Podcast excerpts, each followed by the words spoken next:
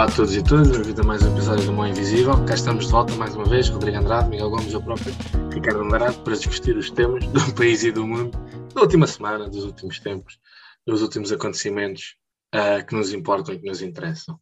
Miguel Rodrigo, boa noite, boa tarde ou bom dia, dependendo de quem nos estiver a ouvir. Para nós é boa noite, para quem estiver a ouvir é que uh, a hora muda. Um, é isso, boas qualquer coisa. Boas qualquer coisa. Tivemos bastantes incidências durante esta última semana, que vamos aqui discutir e vamos aqui debater, começando pelas eleições do PSD, as eleições internas, uh, primárias do, do PSD, que se realizaram no domingo, penso eu, domingo, segunda-feira, uh, domingo, um, com Luís Montenegro e o Moreira da Silva, um contra o outro, uma vitória esmagadora de, do doutor Luís Montenegro, uh, com 70 e tal por cento dos, dos, votos, uma campanha pouco discutida, pouco não debatida, não houve debates, pouco discutida na, na comunicação social, um, o que mostra também alguma alguma falência também dentro deste nível, dentro desta perspectiva do PSD, que eu gostava de vos ouvir a comentar. Começando aqui pelo Miguel Gomes, o nosso representante da direita, da direita portuguesa, porque não há aqui outro.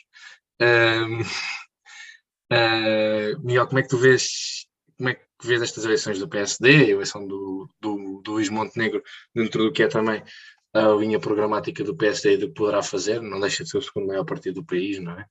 Em termos de votantes, e esta estranha indiferença que se viu também na comunicação social, nos próprios militantes do partido, com uma abstenção de 40%, uh, eh, e da população em geral, que parece importar-se muito pouco com o que acontece no, no PSD e que consequências é que vês nisto também para a direita portuguesa? Pronto, uh, estas eleições realmente passaram aqui um bocadinho ao lado da generalidade dos portugueses. Não, ninguém lhes deu grande relevância. Acho que também peca um bocadinho por tardia, porque se calhar se tivessem sido feitas ali numa altura mais próximas à, à derrota esmagadora que o Rio teve nas eleições, teriam tido mais impacto mediático, porque as pessoas ainda estavam ali um bocadinho na ressaca da maioria absoluta do PS. O que é que vai acontecer, o que é que não vai, e neste momento já passou muito tempo, as pessoas já, pronto, a maioria absoluta do PS está lá durante quatro anos e as pessoas perderam um bocadinho esse interesse pelo que é que está do, pelo que está do outro lado, porque realmente o impacto também que, que isso vai ter na vida das pessoas nos próximos quatro anos não é suficiente para, para as ocupar ou para sequer fazer com que elas se preocupem, pelo menos os menos interessados.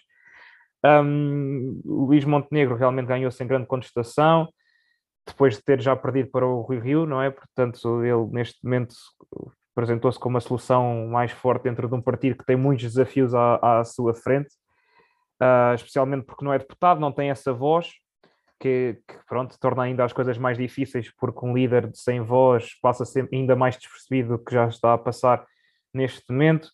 Depois, porque tem uma direita que, que o PSD nunca teve, com Chega muito forte, com, a, com as suas características anti-regime, populistas, que vai buscar um eleitorado muito, uh, muito concreto. Tem uma iniciativa liberal que, que tem um discurso muito diferente, muito apelativo para os jovens, muito motivador, muito disruptivo, que se apresenta como uma solução que, que, o PSD nunca, nunca teve de enfrentar, e depois tem o, o centro, o PS, muito, muito mais chegado ao centro neste momento, pelo menos pelo que deu para perceber pela, pela, pelo Orçamento de Estado e pela forma como ele geriu, desprezando um bocadinho uh, as propostas que vinham do Bloco e do PCP, que foram os seus parceiros naturais durante estes últimos anos. Neste momento, isso não aconteceu, vê-se que o PS já não, não está muito virado para esses partidos, mas sim para um centro uh, que antigamente não estava. Portanto, neste momento o PSD tem muitos desafios à sua frente.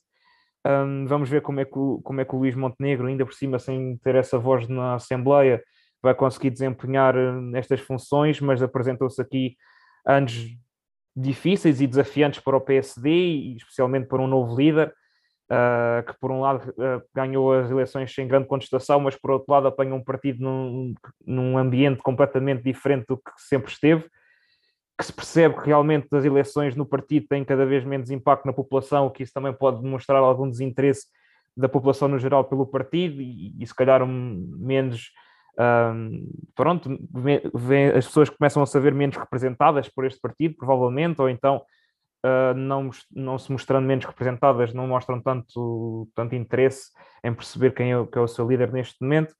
Uh, mas de qualquer das formas vai ser um desafio brutal. Primeiro porque é o partido mais forte à direita, mas tem uma direita completamente diferente e que não se sabe bem como é que vai ser a sua postura a geri-la, com estes dois partidos, como eu mencionei anteriormente, muito diferentes, e, e tem um, um, PS muito ao centro, e o PSD, vamos ver como é que se vai posicionar neste momento com este novo líder.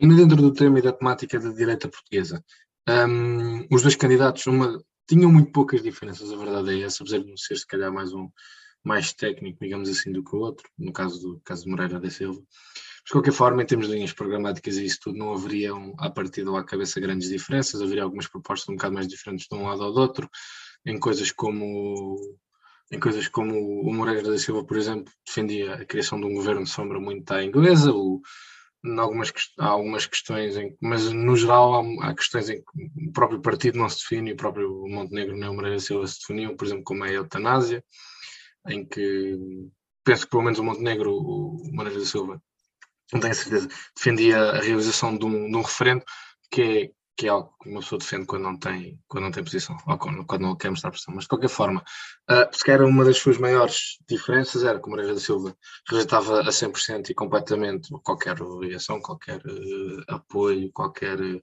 colaboração com, com o Chega, liminarmente, da, da porta fechada, da linha vermelha. O Luís Montenegro nunca o disse. Uh, de, de força, nem nunca mostrou tanto essa, esse repúdio, digamos assim, ao, ao Chega. Havíamos até alguma camaradagem, digamos assim, no que foi aquele assunto da Câmara de Setúbal, em que o Luís Montenegro vem para a televisão, para a imprensa, falar da, da possibilidade de, de, de, se, de, se, instaurar uma comissão parlamentar para este assunto, chamar o Presidente da Câmara de Setúbal, e o Chega imediatamente no dia a seguir vem sugerir isso no Parlamento, não sei se propositadamente ou não, se com alguma concertação ou não entre os dois, não acredito, mas de qualquer forma. Uh, o Luís Montenegro, nesse sentido, parece muito mais próximo do, do, Chega, no que seria uma possível aliança. Como é que vês então, também neste sentido, uh, e se calhar, se calhar será também esse o caminho do PSD, porque já vimos que ao centro será praticamente impossível, porque ao centro estão também os mais idosos e o PSD, por causa Pedro Passos Coelho da Troika nunca, dificilmente irá alguma vez ganhar o voto mais idoso e o voto da função pública. Uh, portanto, achas que poderá também ser este o caminho? E se achas que esta liderança do, do PSD também mostra uma proximidade maior ao, ao também irá uh, sempre numa aproximação maior ao, ao Chega? Uh, neste momento, acho que o, que o, PSD, acima de tudo, vai se ter de concentrar em fazer uma oposição forte e para fazer uma oposição forte não pode acabar com a mesma postura de Rui Rio, que é chegar-se muito ao, ao, centro e acabar por ser um PS2, não é? E acho que o Montenegro, ciente disso, tenta não fechar portas e não tentar é, bater. É PSD de 2 Exatamente, acabou por cair um bocadinho nisso e acho que o Montenegro, de forma, parece-me inteligente, vai tentar afastar-se o máximo dessa imagem que ficou do PSD e que, poucos resultados deu acabaram por dar internamente ao Rui Rio muitas vitórias internas, mas externas foram e foi sempre um, um desastre autêntico. Portanto, penso que Montenegro, assumindo agora um, cargo como estes e, e, não querendo fechar qualquer tipo de pontos e não se querendo chegar ao PS, como tu disseste, tem o centro muito controlado, acaba por ter aqui uma postura bastante ponderada e ainda, se calhar, a palpar um bocado de terreno como lidar com a sua direita, porque efetivamente ele tem aqui um desafio brutal, que é ter uma direita completamente diferente, com dois partidos completamente diferentes, com ideias diferentes, muito ao contrário do que era o antigo CDS, que era ali uma muleta hum, natural, acabava por ser uh, um apoio que, ou seja, nunca, eles acabavam por, por, nunca perder votos quando iam para o CDS, porque o CDS já sabiam que era uma muleta do, do PSD. Neste momento existem dois partidos que não o são, não, nem o querem ser, e portanto o PSD tem de começar a, a saber lidar com eles de outra forma e, e parece-me que Montenegro também não, não quer bater neles, quer ver como é que pode gerir essas relações neste momento, um, sendo, sendo, pronto, sendo o início dele e sendo essa, essa forma como ele entende que deve enfrentar, parece uma forma correta neste momento, porque neste momento o PSD tem de fazer oposição, a oposição neste momento ou se encontra na esquerda que com os seus antigos parceiros já não são parceiros e acabam por ser aqui uma oposição, ou encontra-se à direita, à esquerda nunca, nunca vai encontrar amigos, portanto vai tentar certamente chegar mais à direita para tentar ter uma postura mais de oposição e cativar um eleitorado que possa vir a estar descontente e apresentar-se como uma alternativa. Rui Rio não foi capaz, Montenegro vai ter de gerir essas relações que vão ser muito difíceis com, o, com, a iniciativa liberal, especialmente com o Chega. Sabemos como é que é o Chega, sabemos já o percurso do Chega até hoje, sabemos que essa aproximação pode ser perigosa, mas neste momento também não, não vejo grandes alternativas ao PSD, porque das duas uma, ou realmente se apresenta como uma oposição e realmente vai ter se aproximar dos opositores, ou então acaba por ficar no mesmo, que é não, nem a carne nem a peixe, e acaba por não, não ter ali nenhuma, nenhum espectro relevante e acaba por acontecer o que aconteceu. Portanto, parece-me neste momento, a quatro anos de umas próximas eleições, ainda com tudo muito em aberto, e no início de percurso, se calhar a posição mais correta e mais sensata que ele pode ter, e depois consoante a evoluir também da, da sua carreira política e de, das suas formas de estar e também das, como chega e, e a iniciativa de se portarem entre eles e a, e a, forma e as suas visões, aí certamente essa posição ficará mais marcada. Neste momento acho que ele, ele fez bem não fechar completamente portas a ninguém, porque é, acho que é um bom início para ele e, e chegar-se mais à direita. Acho que é a única forma como, que ele tem de se, de se realmente posicionar. Muito bem. Rodrigo, a doutora Verdade, para comentares com o, Rodrigo, com o Miguel disse, ou outras incidências, deixava-te só também esta questão, se, se, concordas com isto que o Miguel disse, de, da próxima, do, o caminho do PSD para bons resultados eleitorais, não necessariamente para o que será melhor para o país, mas para, em termos do que será o melhor para o partido, terá que ser um, um extremar de posições, então nesse sentido o que é que o PSD distinguirá de, de, como é que o PSD, extremando as suas posições ou, aproximando-se de quem está neste momento a fazer a oposição sequer mais eficaz no ponto de vista do Miguel, como é que então também se poderá distinguir e não, não se tornará eu, eu próprio, eles próprios uma visão mais antiga ou mais batida do que é uma oposição mais nova, mais, mais vigorosa, mais energética que é a IEL e o, e o Chega. Como é, como é que se separam as duas coisas se o caminho será ser serem iguais a eles ou mais parecidos com eles? Eu, honestamente, eu, eu tenho pena do PSD porque eu sinto que o PSD está condenado uh, e, portanto, nestas mais recentes eleições, acho que os dois candidatos eram assumidamente fracos. O Moreira da Silva, porque era, acho que, desconhecido para a generalidade dos portugueses, talvez até desconhecido para a generalidade dos eleitores do, do PSD, inclusive. A Luís Montenegro, pá, quer queiramos, quer não, a Pedro Passos Coelho da marca branca, e vem, e vem personificar um bocado umas ideias que eu acho que em Portugal já estão um bocado ultrapassadas. Um, e, e, e, duvido que, que seja com, com Luís Montenegro que o PSD vai ganhar uma nova irreverência capaz de fazer com que o, o partido seja novamente governo. Eu acho que as melhores hipóteses para o PSD, nomeadamente para o Luís Montenegro, de serem governo nos próximos quatro anos, obviamente que ainda falta, ainda falta muito tempo, mas será uh, o, o António Costa decidir deixar de ser secretário-geral do PS, e uh, uma coligação pós-eleitoral com iniciativa com iniciativa liberal, possivelmente o, o, Chega, se o Luís Montenegro quiser ir por essa via, que já deu indicações que está disposto a, a, a ir se for necessário. Um, mas acho que as coisas não estão muito famosas para o PSD. Agora as próximas eleições, se não me engano, que vão haver, vão ser as eleições europeias, que poderá ser um, um, um teste apesar de que as eleições europeias não, não contam para grande coisa em termos de política nacional, nem para ver muito bem o, o estado de, do, do, país e tudo mais, mas poderá ser mesmo assim um bom, um bom teste para ver como é que está o PSD, mas acho que a coisa não, não está mesmo muito famosa. Ainda por cima, quando, um, como vocês ambos mencionaram, estas foram umas eleições que passaram um pouco ao lado de toda a gente nestas últimas semanas, apareceu muito pouco na comunicação social e quando nós temos o segundo maior partido em Portugal e o maior partido da oposição apagado da comunicação social com umas eleições importantíssimas para saber quem é que vai ser o líder da oposição uh, ao governo do Costa nos próximos anos, é algo, algo muito mau para, para esse próprio partido. Agora, uh, há uma coisa que eu acho que está do lado do PSD, que é PSD é oposição e ser oposição com maioria absoluta, com maioria absoluta é muito fácil mais fácil do que, do que se não fosse com maioria absoluta, na minha opinião. Agora, como o Miguel disse, o, o Luís Montenegro não é deputado, não, não está na Assembleia da República, logo aí perde bastante protagonismo.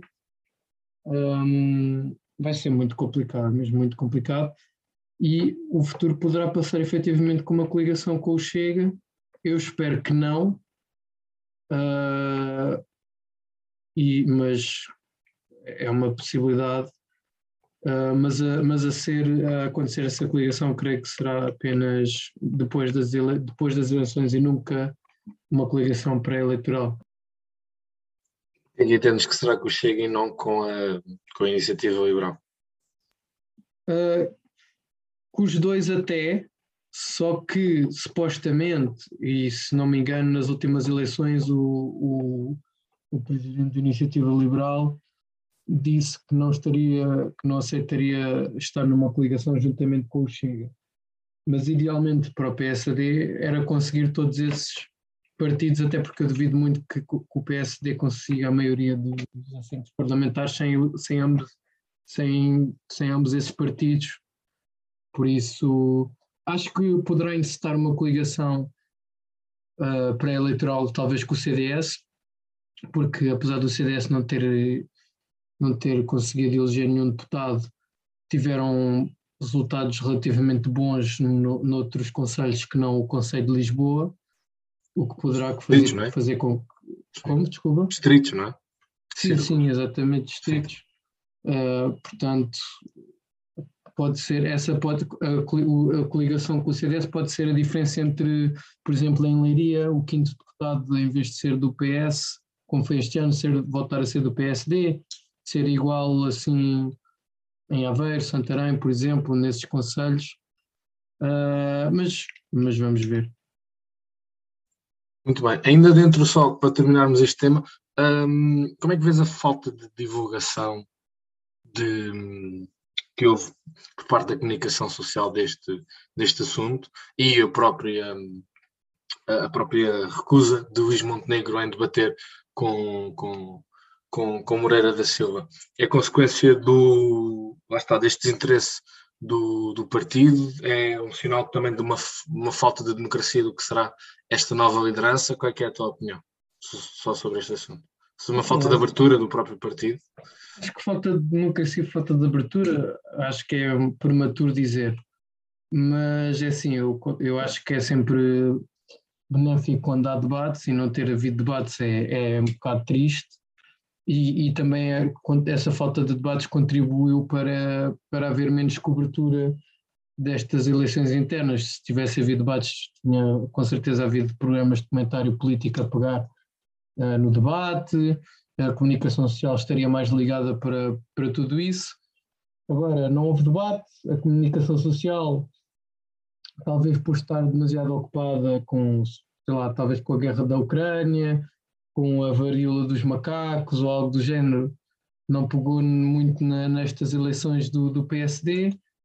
Uh, ah, opa, e o PSD vai ter, que, vai, ter, vai ter um trabalho duro pela frente a tentar inverter um bocado esta maré, porque efetivamente sem comunicação social e sem presença nos média não se vai muito longe e, neste, e, e eles não tiveram nestas eleições o que é, o que é um mau sinal.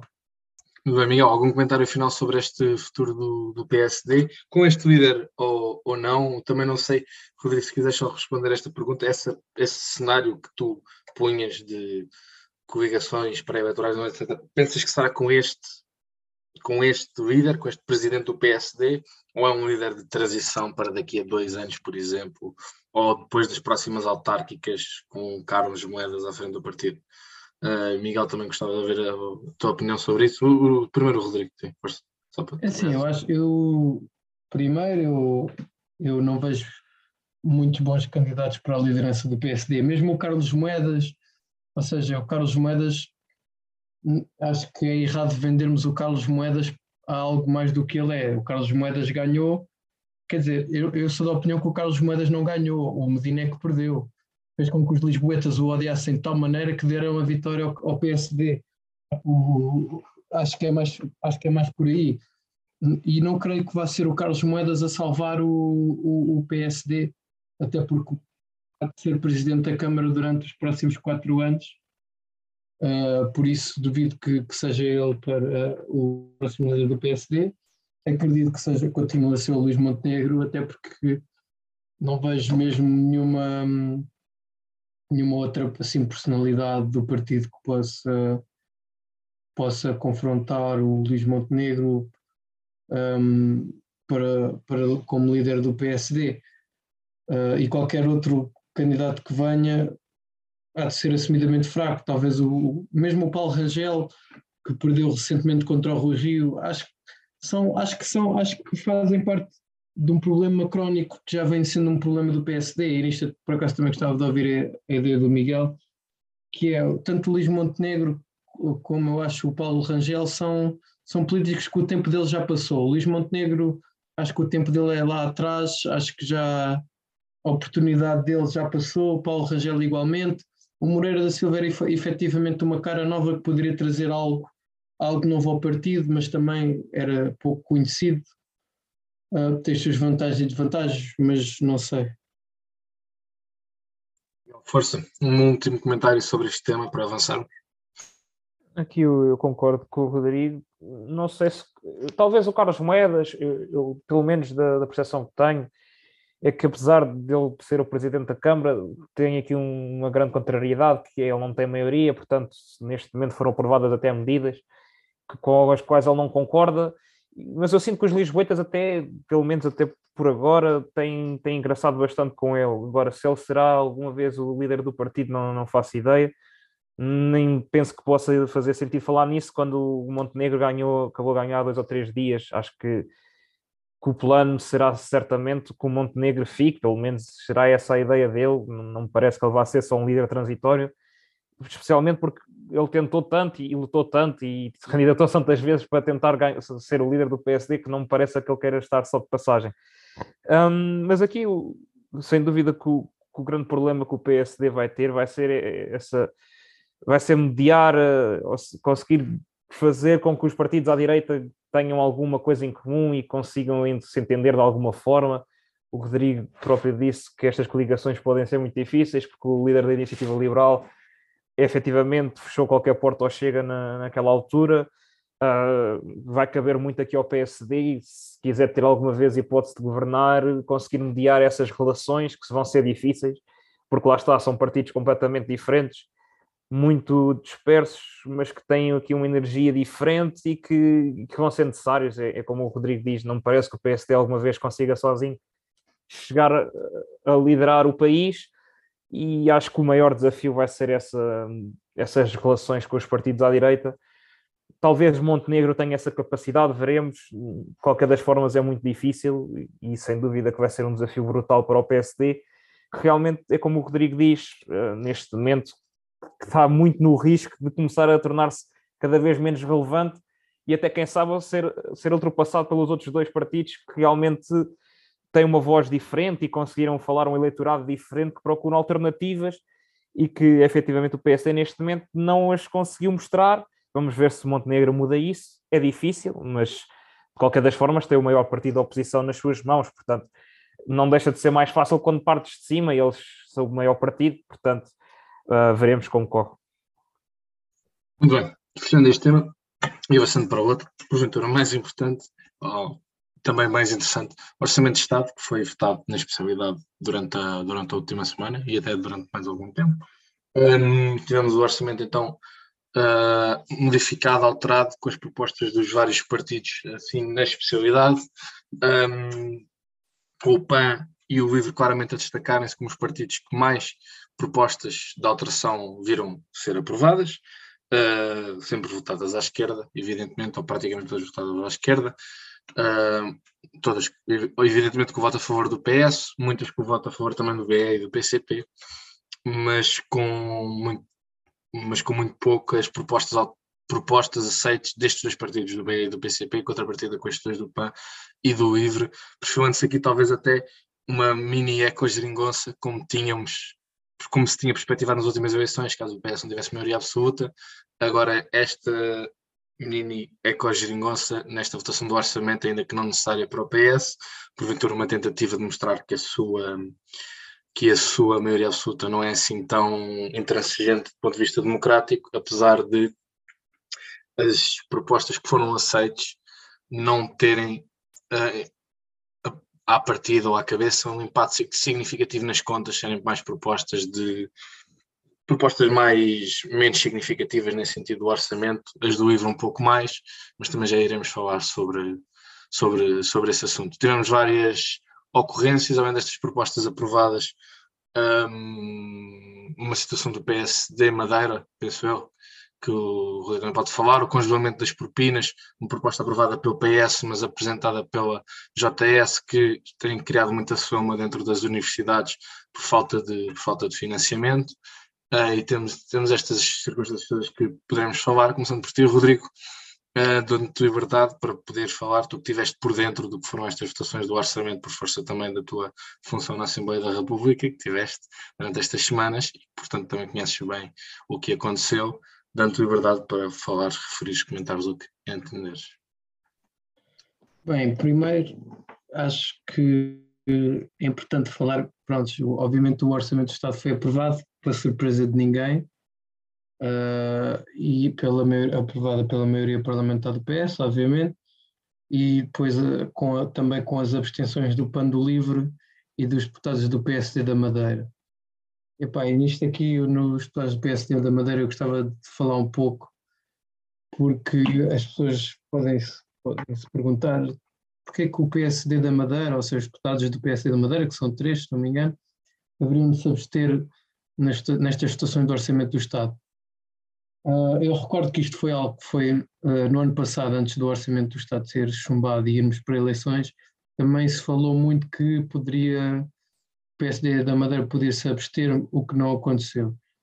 E porquê que o PSD da Madeira se absteve?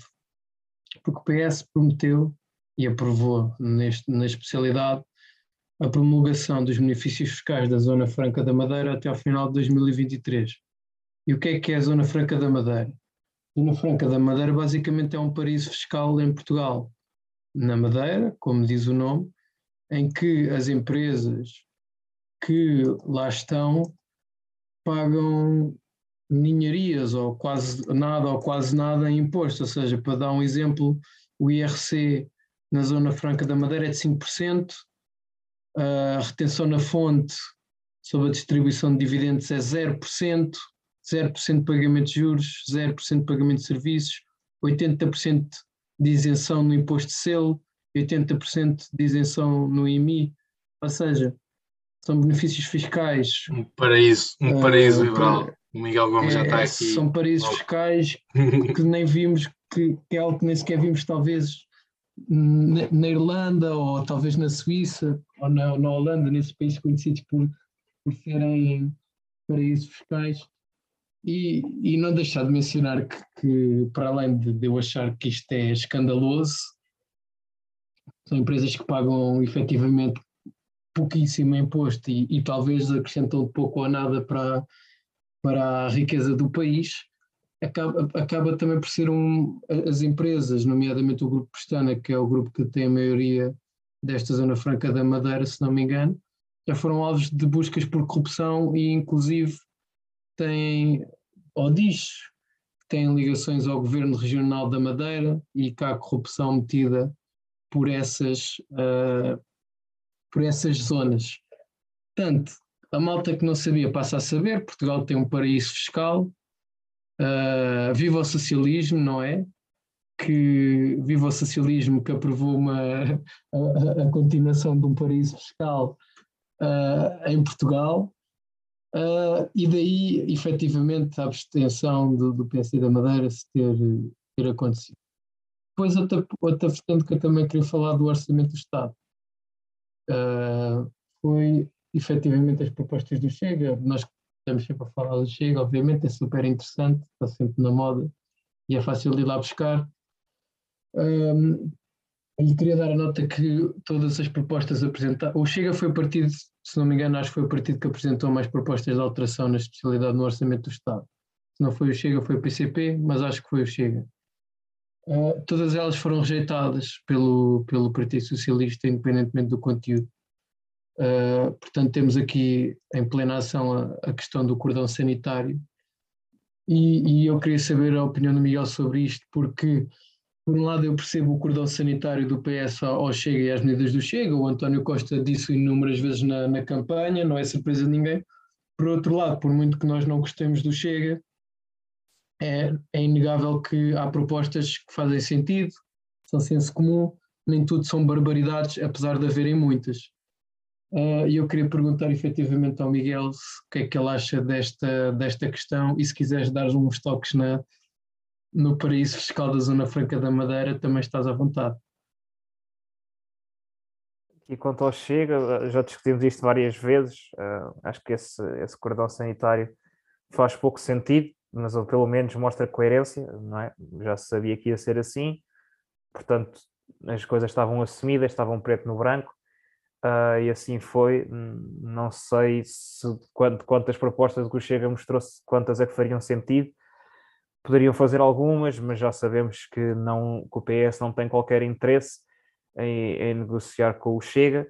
Um, e não parece ter muito interesse em negociar à direita, especialmente algo que seja efetivamente relevante financeiramente, não, não me parece, mesmo com a iniciativa liberal, algumas propostas foram aceitas sim, mas foram propostas completamente uh, sem grande relevância financeira, uh, para não dizer mesmo nenhuma relevância financeira, um, portanto, não parece que o PS esteja de qualquer forma com interesse a, negociar à, à direita.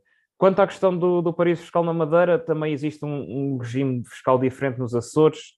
A ideia é tentar uh, fortalecer essas duas regiões autónomas que, que, se apresentam como bastante menos desenvolvidas que o, que o Portugal continental. Um, eu não sei quanto, quais são os tipos de empresas que se têm aproveitado desse paraíso fiscal, falaste do Grupo Estana, mas o Grupo Estana é mesmo madeirense e é, é, fixado na Madeira desde, desde a sua criação, não, não parece que seja um aproveitamento de, desse, desse paraíso fiscal. Uh, honestamente, não sabia que, os impostos eram tão divergentes de Portugal continental, para essa região da Madeira. Uh, não sei que frutos é que tem resultado desse, desse paraíso fiscal também. Que eu saiba, nenhuma empresa das maiores portuguesas tem a sede lá, nem, nem, nem sequer se tem aproveitado disso, ao contrário do que se aproveita na Holanda por outro tipo de. Até pelo, pela coerência fiscal que a Holanda tem, acaba por ser bastante, bastante proveitoso. Um, mas parece interessante o, o Partido Socialista acabar por aceitar isso quando em Portugal Continental acaba por eh, atacar as empresas e as pessoas com impostos brutais e depois acaba por ter essa divergência. Uh, Parece-me estranho, por acaso era interessante até esse assunto ser debatido. Não sei se foi, não acompanhei, porque existir uma divergência fiscal tão grande e, e as suas razões e, e, e se, quais são os seus resultados e os seus frutos realmente têm contribuído ou não. Mas não, não tenho acompanhado e, portanto, deixo, deixo calhar aqui, se conseguires até falar um bocadinho mais sobre isso, se realmente foi falado, se não foi, porque calhar até é um tema interessante e como eu não estou a par, se calhar muitos dos nossos ouvintes também não, não estarão, até para perceber aqui um bocadinho do efeito que isso tem tido na, na comunidade. Sim, uh, pronto, a Zona Franca da Madeira, uh, pronto, como nós já dissemos, é um regime fiscal diferente do que acontece em Portugal continental, é assumidamente, é bastante diferente e é algo que, que obviamente, que o governo da Madeira quer, quer manter porque traz efetivamente uh, empresas, variedíssimas empresas à, à zona, uh, mas a, a, discussão acho que passa sempre um pouco ao lado, porque primeiro poderá ser algo que um, o público comum ou talvez o cidadão comum português tenha um bocado difícil, uh, tenha um bocado de dificuldade em perceber, ou seja, o que é um paraíso fiscal, porque obviamente nós, que nós ouvimos várias vezes a palavra paraíso fiscal, mas às vezes é um bocado difícil perceber o que é que, o, o que, é, que é efetivamente paraíso fiscal. E pode ser um bocado difícil tentar explicar quais é que são as diferenças do regime fiscal da Madeira ou dessa da Madeira para Portugal, uh, para Portugal continental, porque é que é assim, quais é que são as vantagens e desvantagens. Efetivamente as vantagens é que eu estou aqui a ver apenas com uma, uma, uma pesquisa rápida. Um, em 2017, 20% da a, a, a, Zona Franca da Madeira representou 20% da receita total do Governo Regional da Madeira, bem como 50% da receita total de impostos corporativos na região. Portanto, é uma coisa que efetivamente dá muitas vantagens ao Governo da Madeira.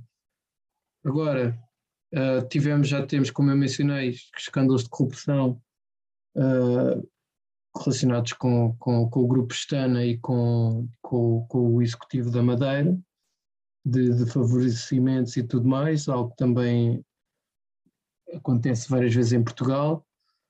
Uh, com os Panama Papers também houve umas maroscas que foram descobertas um, pela, pela, por essa zona da Madeira.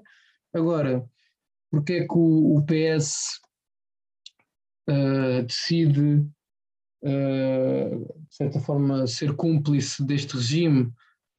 Eu não sei mesmo, honestamente, porque acho que podiam efetivamente, uh, ou seja, acho que mantendo, mantendo esta preferência por este regime fiscal na Madeira, Primeiro, uh, é fácil ligar à corrupção uh, envolvente neste, nesta zona.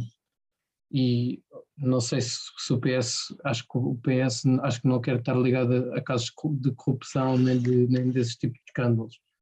Agora, outra razão que que eu vejo é para efetivamente manter a, a unidade da Madeira e para não arranjar stresses com, com o Governo Regional da Madeira, mas hum, é muito por aí, não vejo, honestamente, não vejo grandes razões para, para essa continuidade. Muito bem. Uh, Miguel, há algumas incidências do Orçamento de Estado, alguma proposta que queiras comentar ou, ou destacar, algo que tenha acontecido, alguma vitória liberal? A vitória liberal não me parece que tenha, que tenha existido, como eu disse, as propostas relevantes e que poderiam ter impacto uh, não foram aprovadas posso destacar eh, uma, de, uma das ideias que seria a taxa única de IRS para quem ganha até metade do salário de um deputado. Foi uma proposta apresentada pela Iniciativa Liberal que destronava completamente os argumentos de, de, de, que esta taxa única ia beneficiar apenas os ricos. Uh, não foi sequer perto de ser aceito, nenhum dos partidos, tirando o Chega, que se absteve, esteve sequer a ponderar estar a favor, portanto, não parece que alguma vitória liberal tenha existido.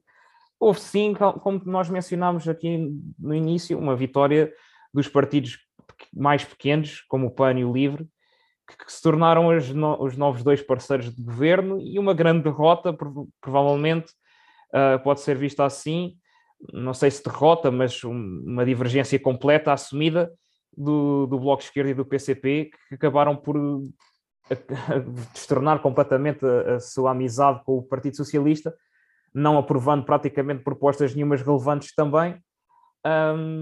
Portanto, acabaram por ficar muito ao pé em termos de propostas aprovadas. Se calhar o PCP teve muito, até acho que teve menos que a Iniciativa Liberal, portanto, se formos fazer a contabilidade dos dois mais à direita e dos dois mais à esquerda, deve ter ficado muito taco a taco Portanto, há aqui uma. Acho que o que é, é interessante realçar é que realmente há uma separação completa do PS, tanto com as extremas direitas, com a extrema esquerda, ou com qualquer partido com uma ideologia económica divergente, um, e, e, uma tentativa de aproximação a dois partidos que possam estar na moda e que possam realmente dar aqui um, uma imagem de abertura também para os mais jovens do PS, tentando cativar um eleitorado uh, mais jovem, porque realmente o eleitorado mais velho nós já percebemos que, que o PS tem bastante controlado, e parece-me aqui até bastante inteligente que o Partido Socialista se abra a dois partidos que efetivamente são mais pequenos, portanto também não as consequências dessa ligação são, são pequenas, a influência que os dois partidos têm é pequena, consegue matar duas queijadas dali, pronto, apanhar num, num, aqui duas queijadas num só, porque não, acho que até o termo nem estava usado, mas de é qualquer formas... com, matar dois coelhos com uma cajadada. Exatamente. Olha, muito obrigado, Rodrigo, pela ajuda. Estava-me aqui a escavar o termo português. Uh, mas é isto, é muito isto que apanha dois partidos que podem ser interessantes de negociar, conseguem dar aqui uma abertura mais jovem também ao seu partido e, e conseguem ganhar dois novos aliados que podem ser muito interessantes no futuro porque são partidos com bastante potencial, especialmente o LIVRE parece-me que pode ter aqui um, um potencial crescimento enorme e, e parece-me bastante favorável da parte do Partido Socialista que consiga cativar esse eleitorado do LIVRE. Portanto, acho que, acho que é uma posição estratégica muito inteligente do Partido Socialista. Novamente, uh, o António Costa já mostrou que era um grande estratega várias vezes, continua a mostrá-lo e parece-me que, que, nisto ele sabe muito bem como é que se anda nisto, como, como se costuma dizer, e, e fazer política é, é, realmente algo que ele faz muito bem, portanto, parece-me que, que é esta nova jogada do Partido Socialista, é um partido muito ao centro, que tenta dar um, um lado jovem, tendo estes apoios mais, dos partidos mais jovens, e afasta-se completamente tanto da direita como da esquerda, e, e torna-se um partido forte ao centro. Acho que, é, acho que é isto que nós realçamos do Orçamento de Estado, não sei se partem da mesma opinião, mas pelo menos eu, a minha imagem uh, deste Orçamento de Estado é exatamente esta. Eu só não concordo com, contigo naquela tua acessão de que, de que as propostas que foram aprovadas no geral não têm grande, não têm grande importância. Apesar de tudo, uh, pelo menos as do LIVRE, que são as que eu tenho conhecimento, pá, são propostas para mim, que as que foram aprovadas são importantíssimas, e a concretização, e é também, e isto é até alguns elogios que algumas pessoas de direita têm feito ao livro, ou pessoas que não votam definitivamente no livro, têm feito, que é a concretização do seu plano e do seu programa, que foi a eleições, que parece um bocado estranho de se elogiar numa situação destas, mas é de elogiar porque é algo que as pessoas muitas vezes não sentem que acontece, que é uma concretização quando efetivamente o partido está lá e entra, e entra lá. Portanto, eu estou a pensar naquelas propostas todas vocês recordam das propostas no tempo dos debates das legislativas de 2022, que o livro tinha, tinha destacar a questão do subsídio de desemprego para vítimas de violência doméstica, por exemplo, um, o subsídio, um, um, subsídio para os trabalhadores, uma majoração do subsídio de desemprego, ou seja, recebem mais subsídio de desemprego, para aqueles trabalhadores que se despeçam para acompanhar um cônjuge que se mudou para o interior, um, também um subsídio de desemprego para quem decide tirar uma licença de formação, ou seja, parar de trabalhar para ir ganhar formação, uh, aquela questão da semana de quatro dias, do estudo da semana de quatro dias, uh, questões de questões de sustentabilidade e de ecologia também, como é o programa 3Cs, tem a ver com uh, um, tornar as casas e as habitações mais sustentáveis. São tudo propostas preto no branco o Rui Tavares tinha falado durante as legislativas e foram tudo propostas aprovadas agora no Orçamento de Estado. Este, por exemplo, do, do subsídio de desemprego, que não terá um impacto enorme, avassalador no Orçamento de Estado, mas é um impacto, mas é uma proposta que tem efetivamente impacto neste Orçamento de Estado, porque vai implicar mais despesas,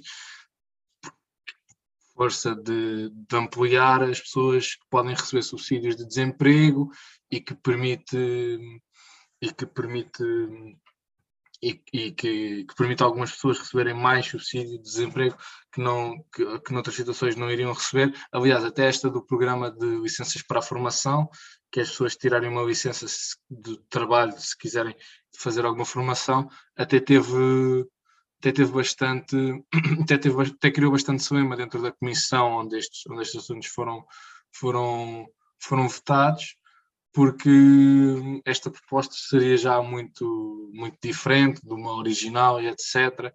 E houve partido, nomeadamente, por exemplo, a Iniciativa Liberal votou contra esta, esta proposta, uh, que, que, que, seja, criando esta cena também é sinal que têm alguma, são propostas que têm, que têm alguma que têm alguma que têm alguma importância e que mudam mudam até alguma vi a vida das pessoas dentro de uma determinada dentro de uma determinada de uma determinada scope. Pelo menos essa é a minha opinião destas propostas foram aprovadas em concreto pelo livro mas também as que foram as que foram passadas pelo PAN como já dissemos foram foram foram bastantes. O livro foi, foram 12 ou 13 algo do género. O PAN foram mais mas não, não sei precisar quantas. O Rodrigo é possível que me consiga ajudar mas só para destacar este, foram este 41 ou 42. Sim, uh, exatamente. Exatamente. Só queria destacar então este ponto. Sobre este assunto do Orçamento de Estado, não sei se mais algum ah, se, se, algum de vocês tem algum ponto a, a, deixar sobre, sobre, esta, sobre esta situação. Eu tive aqui a ver a Iniciativa Liberal, desculpa, Rodrigo, só para terminar. A Iniciativa Liberal teve pelo menos duas propostas aprovadas, duas propostas que divulgou como têm sido aprovadas, mas uma da atualização do portal Mais Transparência, que já era uma luta um pouco antiga da Iniciativa Liberal, penso que até da legislativa anterior, este portal Mais Transparência, acho que relacionado com a aplicação dos, dos eh, do, no geral das obrigações, no, no, geral dos concursos públicos, mas em concreto do PRR, e foi aprovada uma suspensão também dos apoios públicos às associações ligadas a, a entidades sancionadas no âmbito da invasão Rússia, da, russa da Ucrânia, portanto, no fundo, suspender apoios públicos a associações que tenham ligações ao, ao Estado, ao regime russo. Não parecem coisas muito programáticas, muito ideológicas, mas foram de qualquer forma aprovadas em sede de, de, de especialidade. Uh, Rodrigo Força. Só quero dar, deixar mais uma nota e, e, aproveitar para ser um bocado duro com o PS. Uh, ah, e isto é efetivamente quando nós, quando nós uh, neste podcast, antes das eleições, discutíamos uh, sobre maiorias absolutas, se vai ou não acontecer. Todos nós dissemos que não, que era impossível. e o que é que uma maioria absoluta podia significar para o país? Eu quero, eu quero, eu acho que é importante deixar esta nota que efetivamente neste Orçamento de Estado nós, nós conseguimos ver o que é a ditadura da maioria e o que é que uma, o que, é que uma maioria parlamentar tem poder para fazer em Portugal. Uh, se eu não me engano, neste, neste, neste Orçamento do Estado foram submetidas cerca de 1.500 propostas de alteração divididas por, por todos os partidos presentes na Assembleia da República, como é evidente. E, se não me engano, o PS não se absteve em nenhuma delas. Ou seja, o que é que, o que, é que isto significa? O PS, ao votar ou a favor ou contra estas propostas, efetivamente passa a ter o poder total do que é que passa e o que é que não passa na Assembleia da República. Isto serve para o Orçamento do Estado, mas também serve para a vida parlamentar diária. O PS, ou a bancada do PS com levantar de mão uh, a favor ou contra qualquer proposta, dita efetivamente o rumo do, do país. Um, e neste Orçamento do Estado, e eu acho que isto é, obviamente que, que o PS ganhou as eleições com maioria absoluta, isso é inegável. Podemos discutir sobre se o, se o sistema eleitoral levou a que isto acontecesse, as mil e uma razões, eu acho que não, não, não vale a pena ir por aí. Uh, eu acho que, que é importante deixarmos a nota que o PS, neste Orçamento do Estado, não se absteve uma única vez. Uh, e se se tivesse abstido em alguma das propostas, podia ter deixado o resto do plenário decidir. Ou seja, uh, deixar o resto dos partidos decidirem se queriam ou não que a proposta XYZ passasse e tivesse patente no Orçamento do Estado. O PS não fez uma única vez, pelo menos que eu tenha, que eu tenha ideia, e, e mais uma vez é, é, é, a ditadura da maioria.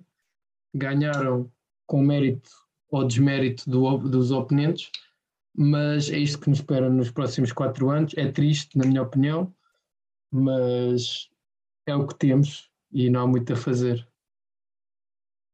Aqui eu gostava de comentar, eu, eu acho que neste sentido, até, até me faz sentido o PS não se abster em, em nenhuma das propostas, porque se nós formos ver a bem, efetivamente o PS tem a maioria absoluta, ou seja, se alguma das propostas fosse aprovada sem eles dizerem que sim ou que não, seriam eles os responsabilizados por essa proposta, porque eles são a maioria absoluta, portanto não poderiam apontar o dedo a ninguém, teriam de se, a culpa é deles, e eles não teriam tido uma, uma, pronto, nada a dizer sobre isso. Portanto, eu acho que tendo a maioria absoluta, faz-me sentido que assumam todas as responsabilidades e também tenham o dever de aceitar ou não aceitar. Porque no fim Politicamente vai... é uma boa escolha, não é? O teu ponto é que uma abstenção é como se fosse um voto a favor, não é? Exatamente, ou seja, e, e ainda acaba por ser pior porque até é um voto a favor um bocado estranho do género depois podem ir apontar o dedo, mas isso não faz sentido, porque, ou seja, a maioria absoluta é deles, eles sabem perfeitamente o que é que pode acontecer e a responsabilidade é deles, ou seja, eu acho que neste caso, tendo a maioria absoluta, a responsabilidade também é absoluta, por isso eles vão, corra bem ou corra mal, a responsabilidade vai ser sempre deles, portanto, eles vão ter de se assumir com. vão ter de ter uma opinião sobre qualquer, qualquer assunto. Portanto, acho que aqui parece-me, até me parece, por outro lado, até me parece positivo que eles tenham uma, uma, algo a dizer sobre tudo, porque depois vão efetivamente recolher as responsabilidades sobre tudo. E depois pode ser bom ou mau, ou seja, podem ter os méritos sobre tudo se correr tudo muito bem, ou se correr tudo muito mal, vão ter as culpas. E neste caso, eles nunca vão poder apontar o dedo a ninguém. Portanto, eu acho que lá está, tem muito poder, tem muita responsabilidade e, e para mim acho bem que, que assumam, porque realmente os portugueses deram-lhe esse poder e deram esse voto de confiança no sentido em que para os portugueses eles são os melhores e, e apenas eles são os melhores para, para decidir. Portanto, acho que aqui acho, parece-me positivo que eles assumam essa responsabilidade que lhes foi dada. Muito bem, Rodrigo, algum comentário? Este comentário ao comentário? Sim, eu, eu, nisso eu concordo contigo, ou seja, politicamente é uma boa, é uma boa escolha por parte do PS. Só não é um simplesmente bom país. Acho, simplesmente acho que é deprimente o termos apenas um país a decidir o rumo do país. Não, claro, é, isso, é aí, já, já, falámos e acho que tivemos os três de acordo na altura a falar sobre isso. Também não me parece que seja positivo, mas tendo em conta o, o cenário que existe, pelo menos na minha opinião, parece-me bom que eles assumam eh, essa responsabilidade, dizer sim ou que não, porque depois realmente, quando se tiver de apontar o dedo, é eles e ponto final. Não, não houve mais ninguém a decidir, eles decidiram, corra bem, corra mal, são eles e pronto.